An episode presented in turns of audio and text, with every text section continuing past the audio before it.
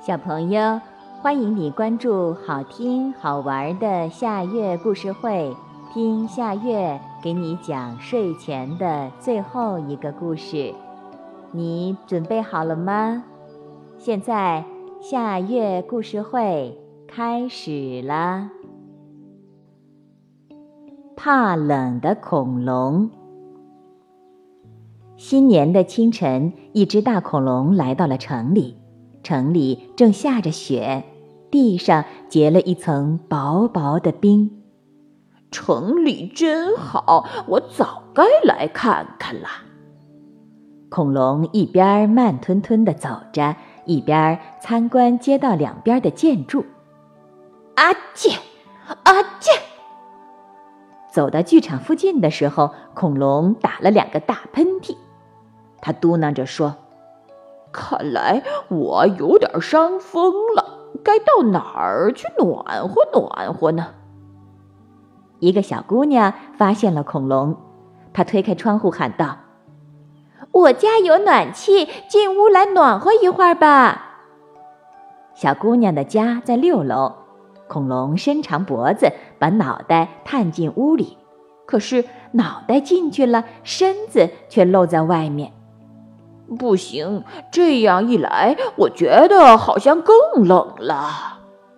恐龙说：“谢谢，我得赶紧走了。”啊切，啊切！走到邮局门口的时候，恐龙都快冻僵了，它不停地打着喷嚏。一位老爷爷问恐龙：“天这么冷，你要到哪儿去呀？”恐龙说。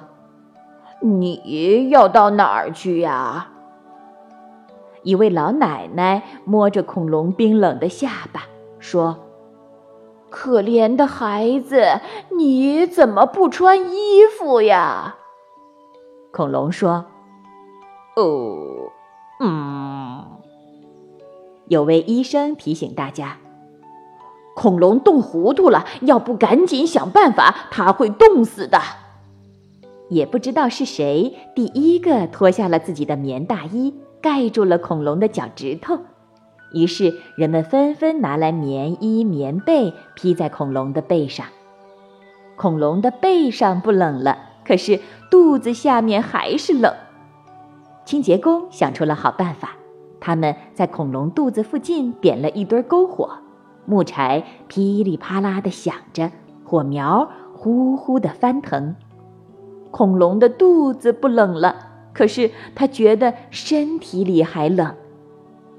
我，身体里面冷，这该怎么办呢？我倒有个主意。一位工人拿来了一瓶白酒，对恐龙说：“来，喝一瓶，马上就热乎。”可惜恐龙不会喝酒，刚喝了一口，就呛得连声咳嗽，还辣出了眼泪。真没办法，城里人都发愁了。这时正巧幼儿园的老师领着小朋友们从这经过，小朋友们看见恐龙冻得直打哆嗦，就说：“大恐龙别怕冷，天越冷越得活动，咱们来玩跳绳吧。”跳绳可真好玩，恐龙丢掉了棉衣棉被，和小朋友们一起玩起来，咚。咚！大恐龙蹦得高，落得重，震得附近的楼房摇摇晃晃，就像发生了地震一样。现在恐龙一点儿也不冷了，瞧，它的脑门上都冒汗了。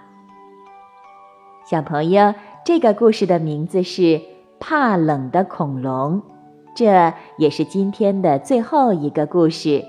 现在。到了该睡觉的时间，好好的睡一大觉，做个美梦。